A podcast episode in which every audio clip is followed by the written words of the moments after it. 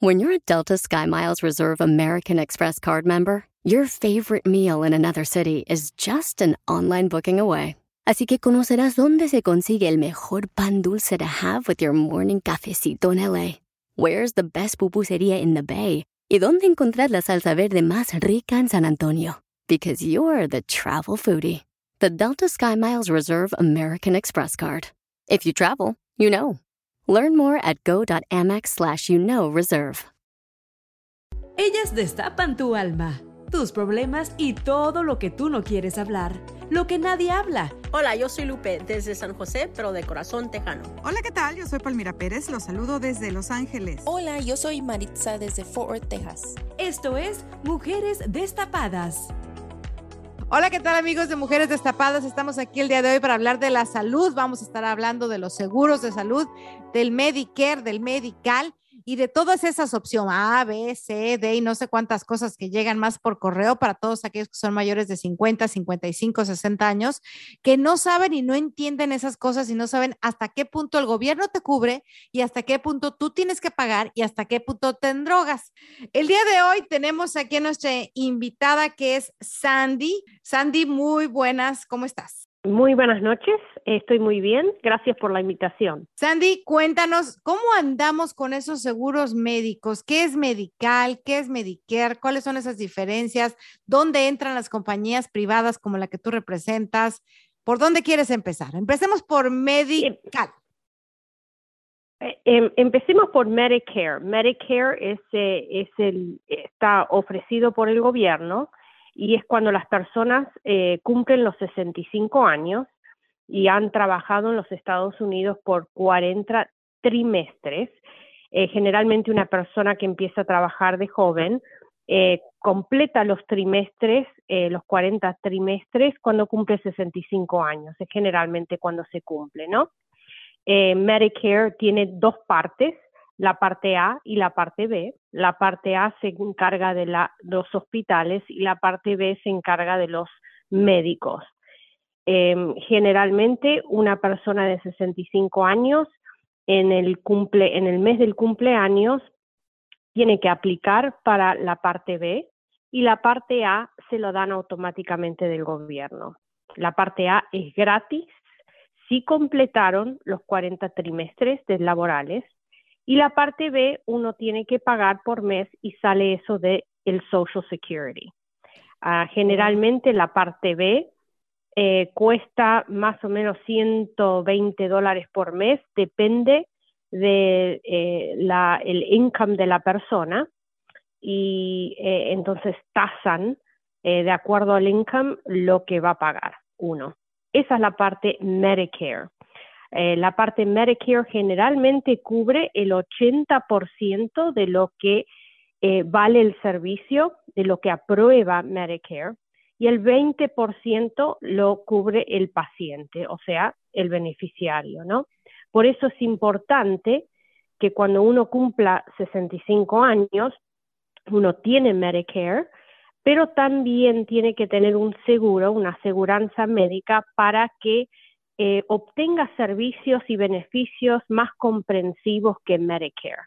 Por eso están las compañías privadas como Blue Shield of California que ofrecen beneficios que son eh, más avanzados, eh, comprenden más, tienen más servicios por menos costo. Déjame ver a ver si voy entendiendo. Trabajé con mis 10 años de empleo, tengo derecho a tener el Medicare, tengo 65 años eh, me dan la parte A, ¿verdad? Que la tengo esa, no me cobran absolutamente nada, que son los médicos.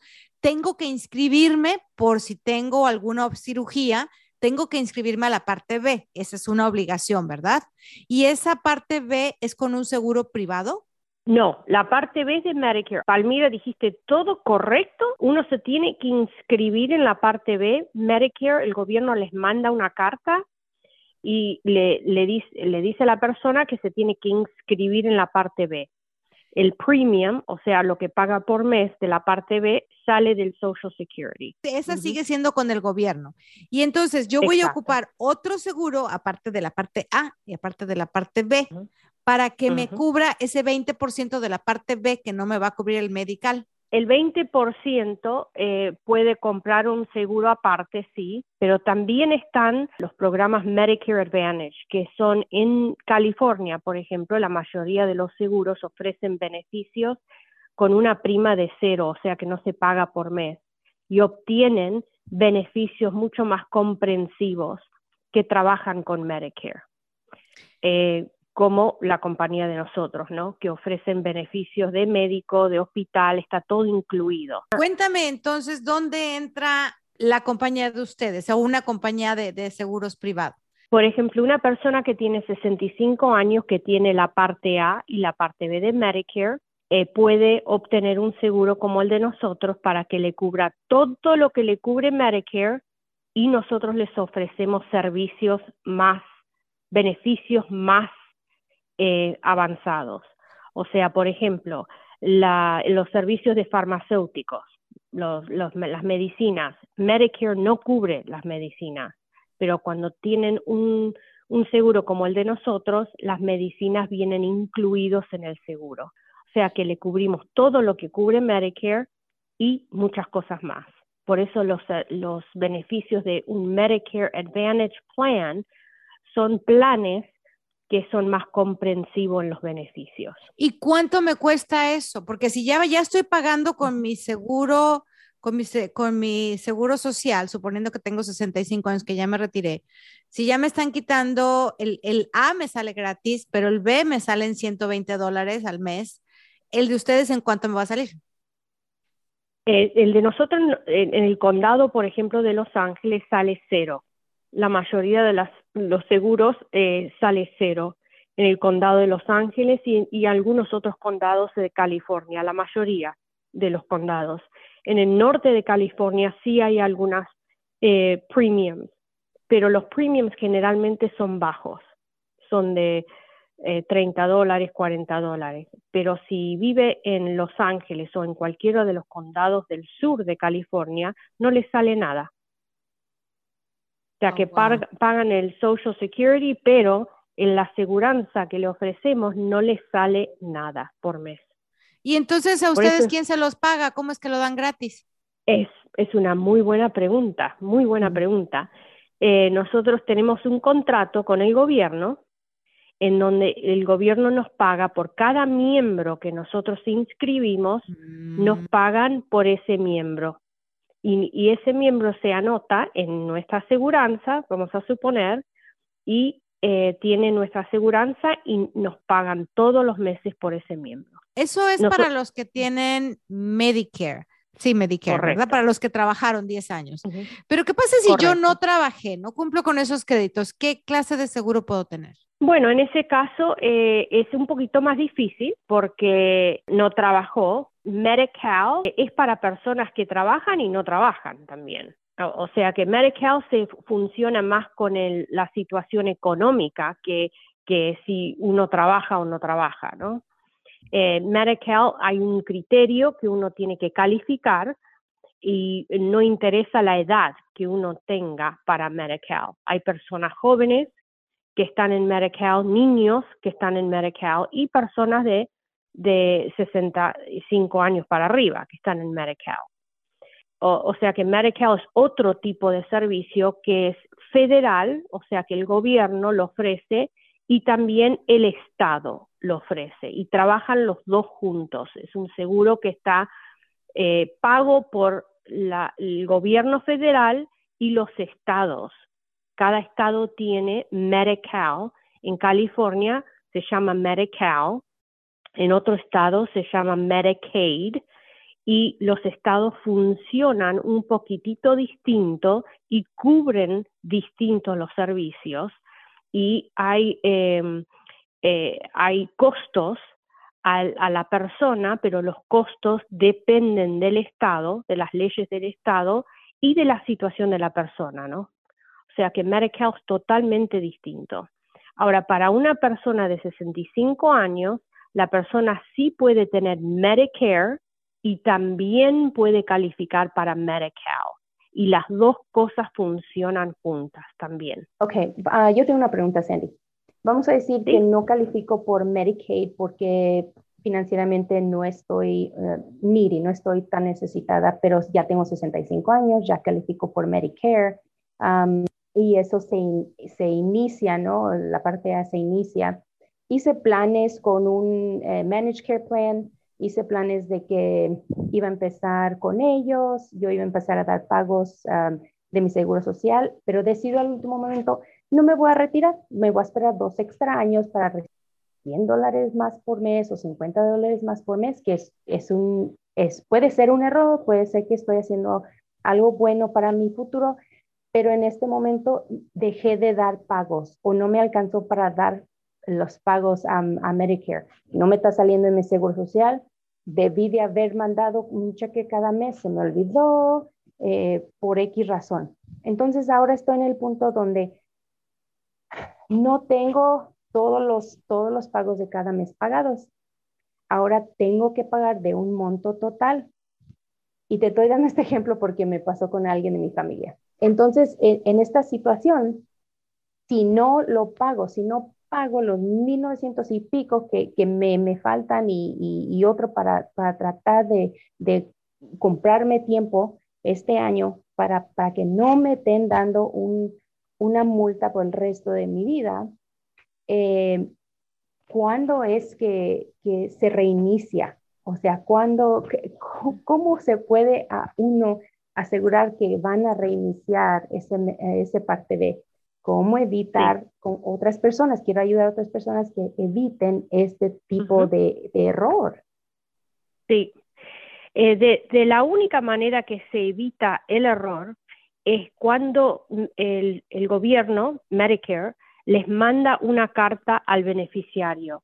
Cuando cumplen los 65 años, la carta le llega a la persona y le dice, ¿usted quiere inscribirse en la parte B? La carta es un poco confusa, entonces uno, uno tiene que realmente leerla bien, porque la carta dice, no es, no es obligación anotarse en la parte B, pero si uno no se anota en la parte B, no se puede anotar en ningún otro plan tampoco, porque un Medicare Advantage Plan requiere la parte A y la parte B, ¿no? Ahora, si una persona no se inscribe en la parte B cuando cumple los 65 años y después se da cuenta que no se inscribió o, por ejemplo, no se quiso inscribir porque no quería pagar del Social Security, lo que, lo que le iban a cobrar, cuando se dan cuenta que lo tienen que hacer porque si no, no pueden obtener otro tipo de seguro, van al Social Security, se inscriben y el, el gobierno federal les cobra una multa de por vida. Oh, wow. De por, ya, es una multa de por vida cada año. Every year. Y la, la manera que le, le, le cobran es por cada mes que la persona no se inscribió, le cobran esa multa de por vida.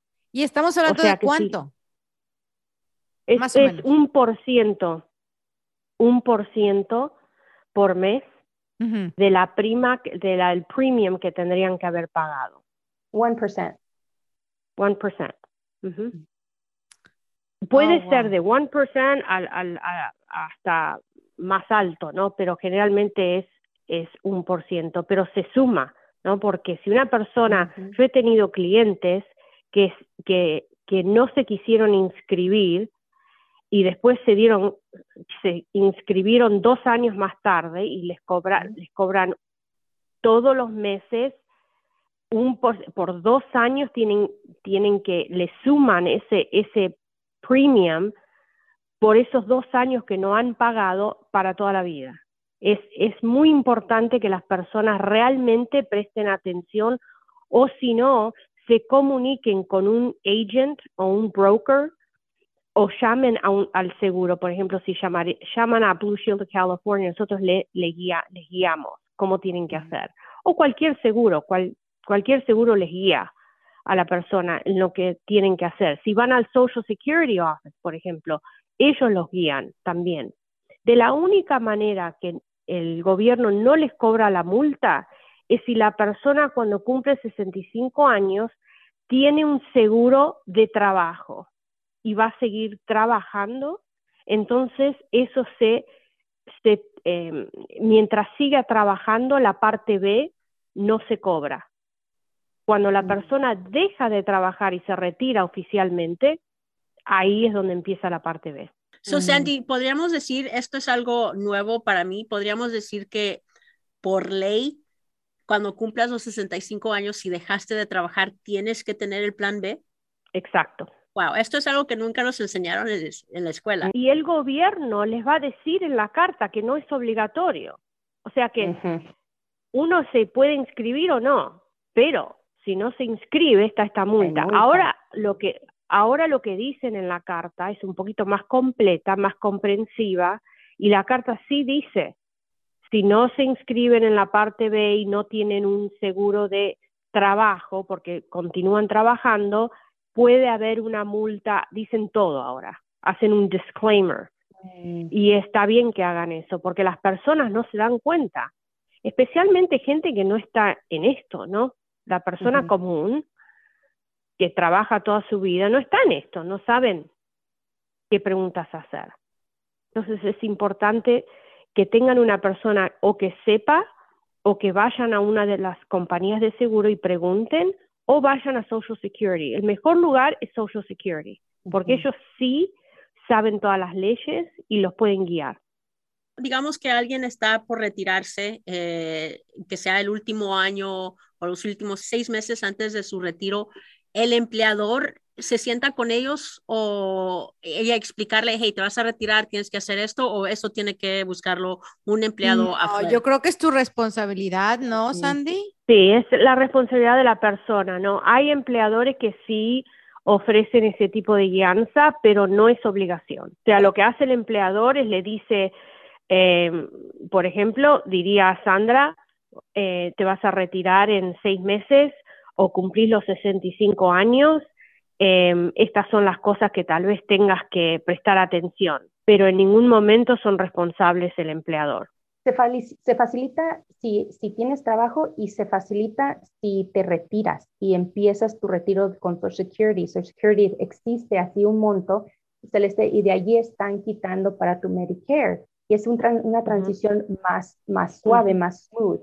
Pero lo difícil es como, como alguien que o trabajó poquito y apenas tiene sus créditos y ahorita no está trabajando, pero luego decide, voy a esperarme dos años más para, para retirarme, para poder recibir extra, un poquito extra, ¿no? Ese es el gancho. Claro. Pero ya después, este, pues, o se les olvidó dar el pago y ya no tienen el Medicare Part B.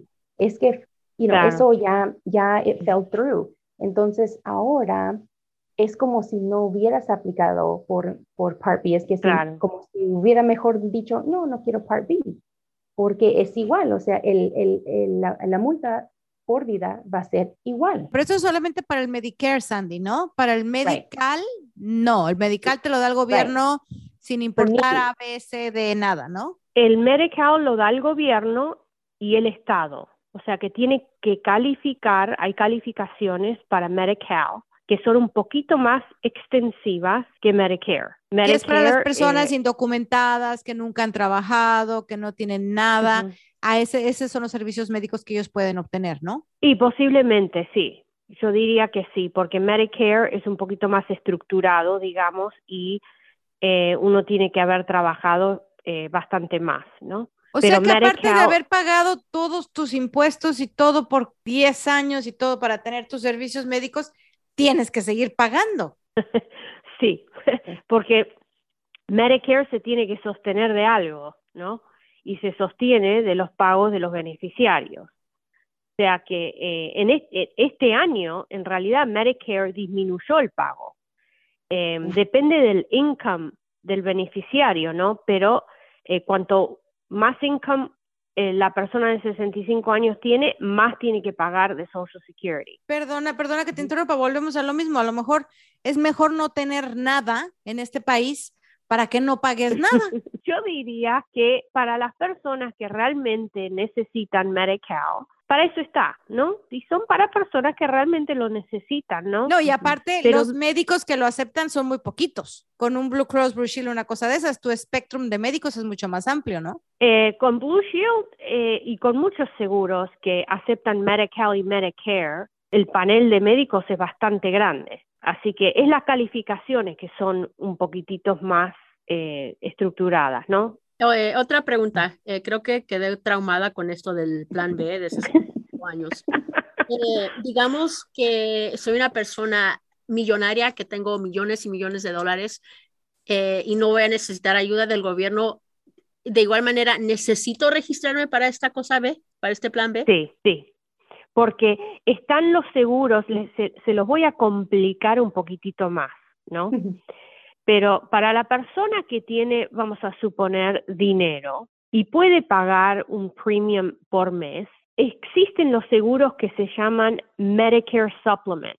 Medicare Supplement es un seguro que también eh, lo ofrece Blue Shield of California y muchos, muchas otras compañías, que es un suplemento al Medicare original. Pero para inscribirse en un Medicare Supplement necesitan la parte A y la parte B. O sea que siempre oh, tienen que ir juntitos. Si no tienen la parte A o no tienen la parte B, la persona queda como desamparada.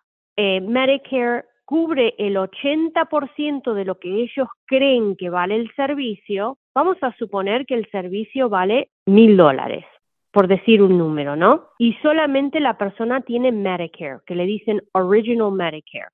Tienen la parte A y tienen la parte B, van al médico, le, tienen un servicio, mil dólares. Ok, Medicare va a pagar el 80% de lo que ellos creen que vale el servicio, dependiendo del diagnosis, ¿no? Vamos a suponer que de los mil dólares ellos van a pagar o creen que el servicio vale 500 dólares.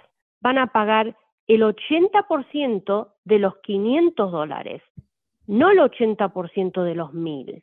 El paciente, porque ellos creen que el servicio, ellos tienen como una lista de servicios con los valores que tienen cada servicio. Si el médico cobra arriba del valor del servicio que Medicare autorizó, ellos solo pagan, el gobierno solo paga el 80% de ese valor. O sea que si el médico cobró mil dólares, pero el valor del servicio son 500 dólares, Medicare paga el 80% de los 500 dólares y ustedes qué creen, ¿quién paga lo demás? El paciente, el paciente, exactamente. O sea que generalmente cuando una persona solo tiene Original Medicare, puede ser más probable que paguen muchísimo más que el 20%. Entonces es necesario que si una persona tiene dinero, aunque uno tenga dinero, tiene que tener un seguro para poder trabajar y suplementar a Medicare. Entonces, Medicare Supplements son seguros que ofrecen mucho más libertad en el sentido de la lista de médicos, puede ir a cualquier médico que acepte Medicare, por ejemplo, pero sale más caro. Los premiums son más caros, eh, hay mucha más flexibilidad, pero el seguro es un poco más caro, ¿no? Pero los Medicare Advantage Plans son seguros muy comprensivos con los beneficios que no cuestan dinero o el costo es muy bajo. Esos son los servicios para la, la, mayoría de nosotros, la mayoría de las personas. O sea, que está bien cubierto teniendo un Medicare Advantage Plan. Pero no importa qué seguro elija, qué plan elijan, siempre tienen que tener la parte A y la parte B. Si no tienen la parte A y la parte B, no van a ningún lado. Ok, Sandy, suponiendo, como en el caso que te dijo Maritza, tengo 65 años, quiero seguir trabajando. De todos modos, me tengo que inscribir a los 65 puntos. Llueva, trueno, relampaguee. Si siguen trabajando, pueden delay el Part B. Pero tengo que avisarles. Exacto, tienen que avisarles. El gobierno le dice, ok, ustedes siguen trabajando, usted sigue trabajando, el empleador manda una carta que ya les, les dicen cómo hacer las cosas, al gobierno se le dice, yo sigo trabajando, acá está el seguro que me ofrece mi empleador y ahí es donde el gobierno aplaza el Part B. Ok, y si yo Lo trabajo y mi empleador no me paga ningún seguro, entonces sí puedo agarrarlo, Ajá, exacto, exacto, pero tengo que asegurarme de agarrar las dos partes. exacto. Siempre van juntitas, siempre van juntitas. De la única manera que está suspendido el Part B es si está trabajando con seguro del trabajo. Bueno, Ahí Sandy, ya que, ya que te tenemos aquí en la línea y que tú eres experta en todo este asunto, ¿por qué no nos cuentas un poquito de tu experiencia? Que, ¿Cuál es el enredo más grande que has encontrado en nuestra gente latina que tiene que hacer con todo esto de los seguros? El enredo es al principio, cuando tienen, tienen eh, los plazos que tienen que hacer, por ejemplo, eh, las personas al cumplir sesen- 65 años tienen tres meses antes de los 65 años, el mes del cumpleaños y tres meses después de los 65 años para inscribirse en Medicare Part A y Part B. Nadie les enseña a hacer eso. Entonces las personas no saben qué hacer.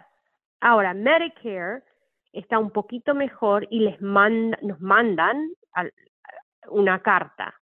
Lo que tienen que hacer las personas eh, latinas, hispanas como nosotras, es hablar con, con un agente que conozcan, que les tengan confianza y se eduquen y sepan exactamente lo que tengan que hacer, que vayan al Social Security, que tengan una persona que les sirva de advocate. Es muy importante tener una persona que entienda de esto para que los guíe y que sepan la, la, situación económica en la que, que la que estén ellos y la parte salud también. Es muy importante saber económicamente cómo está la persona para poder elegir el plan adecuado para la persona. Y eso solo lo pueden hacer educándose de las diferentes planes que hay en el lugar de donde viven. Por ejemplo, en el condado de Los Ángeles eh, hay más de 100 planes que pueden elegir. Es tremenda la, situación, es tremendo la cantidad de información y es muy complejo em- empezar a, a tratar de entender todos esos planes. Entonces tienen que tener una persona de confianza que puedan entender y les pueden guiar, depende de la situación que está la persona. Claro, y si no tienen esa persona de confianza, acuden a dónde? ¿A la oficina del Seguro Social? Eh, Empiezan por ahí. Yo les diría que empiecen por ahí. Todo se empieza por ahí porque tienen que empezar con el Part A y el Part B. Y si empiezan bien, el, el Seguro Social les va a, a decir, ok, ya tienen el Medicare Part A y B, ahora eh, pueden, pueden llamar a todas estas aseguranzas y empezar a hacer preguntas. Si no tienen a nadie, lógico, ¿no? Claro. Pero generalmente yo he visto que las personas eh, latinas tienen personas conocidas, ¿eh? Por lo que yo he visto, tienen personas conocidas y tienen agents y brokers que conocen y que les tienen confianza y la, y, y la gente está eh, guiada. Lógico que siempre hay personas que no están guiadas, pero yo veo más y más que, que están mejor guiadas que hace, por ejemplo, 10, 15 años atrás. Claro. No, y con gente como tú podemos estar mucho mejor guiadas, Sandy, porque Sí. pocas veces, por eso se llama este podcast Mujeres Destapadas, porque hablamos de todo. No nos abocamos a hablar solamente del tema de mujeres, del tema de hombres, del tema de niños, del tema de perros, del tema de gatos. Hablamos de todo. Y de todo implica también hablar de las cosas que mucha gente piensa que, ay, ¿para qué se habla de eso si todo el mundo lo sabe? Cuando no se sabe y es muy complicado, ¿no? Y, y los vemos en, en los temas familiares, que llevas a la tía con el doctor, que llevas a la mamá o que llevas a la abuelita y no, pues no la quiso Ujú. aceptar este médico porque no tiene la parte B, porque le hizo la falta no sé qué, porque le hizo falta no sé qué. Dicen, ¿y por qué eso no lo explican en la televisión? Digo, No. porque a, esa edad se la pasan normalmente en la televisión a esas, las señoras ya, ¿no? Eh, es que es un es, es que es un tema muy complicado para explicar en, en, un programa de televisión cortito, por ejemplo. De tres minutos, claro. de tres minutos, no se puede explicar. Miren la cantidad de tiempo que estamos nosotras hablando de esto. ya tenemos 30 minutos. es que, ya, y ni siquiera empecé a realmente mm. ir más profundo. Yo digo que esto se debe de eh, enseñar en las escuelas, diciendo, así como haces tus IRS, your taxes el 14 o 15 de abril, también tienes que hacer tu parte A y parte B ah, cuando llegues a los 65 años. En mi vida había escuchado de esto. Si no fuera por hoy, creo que yo sería una de esas personas que iba a ser multadas. ¿Ves? ¿Ves por qué es bueno tener la amistad de Sandy y traerla a mujeres destapadas? Sí, cómo no. Es, son muchos, e, es, es difícil. Aparte que es un tema en donde la gente le tiene un poco de miedo, ¿no?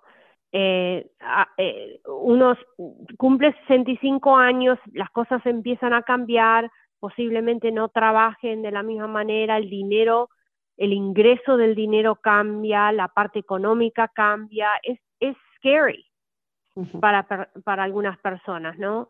No es fácil la transición, pero yo creo que ahora las compañías de seguros empezamos a llamar a las personas a los 64 años porque a los 64 años es cuando realmente tienen que tomar eh, más conciencia de lo que tienen que elegir y lo que tienen que hacer. En, Blue Shield estamos empezando a educar a las personas a los 63 años.